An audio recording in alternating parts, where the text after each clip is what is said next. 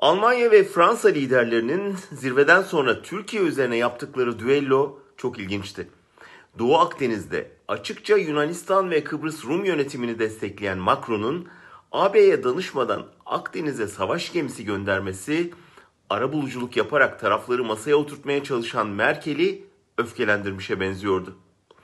Merkel, Sayın Macron'la doğamız ve karakterlerimiz farklı. Bu nedenle farklı tepkiler vermemiz doğal dese de ortada kişisel boyutu aşan bir siyasal çizgi farklılığı olduğu kesin.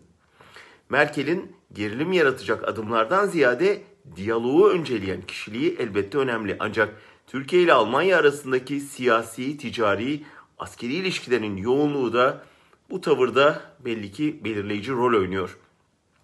Ayrıca Akdeniz'deki gerilim için tam Almanya devreye girmişken Yunanistan'ın Mısır'la anlaşma imzalaması Berlin'in Atina'ya olan güvensizliğini ve antipatisini artırmış olabilir. Merkel'in bu yüzden AB Dışişleri Bakanları toplantısından Ankara'ya dönük sert bir bildiri çıkmasını engellediği ve Macron'un askeri kart olmazsa diplomasi yetmez görüşüne karşı çıktığı söyleniyor.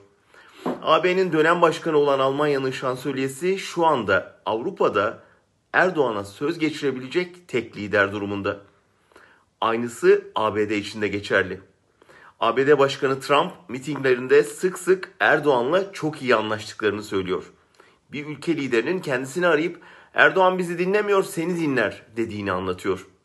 ABD seçim kampanyasını yakından izleyen İlhan Tanır, bugün Özgürüz Radyo'da dinleyeceğiniz söyleşisinde Türkiye'nin tarihinde görülmedik şekilde Biden'a karşı Trump'ın kampanyasına eklemlendiğine dikkat çekiyor.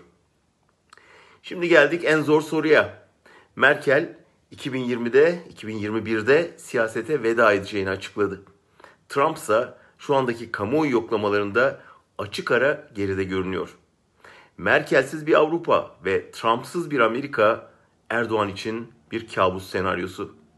Berlin'de hırçınlıklarına göz yummayan bir şansölye ve Beyaz Saray'da insan hakları, basın özgürlüğü, yolsuzluklar konusunda hassas bir başkan Ankara'da çok ciddi sıkıntı yaratabilir.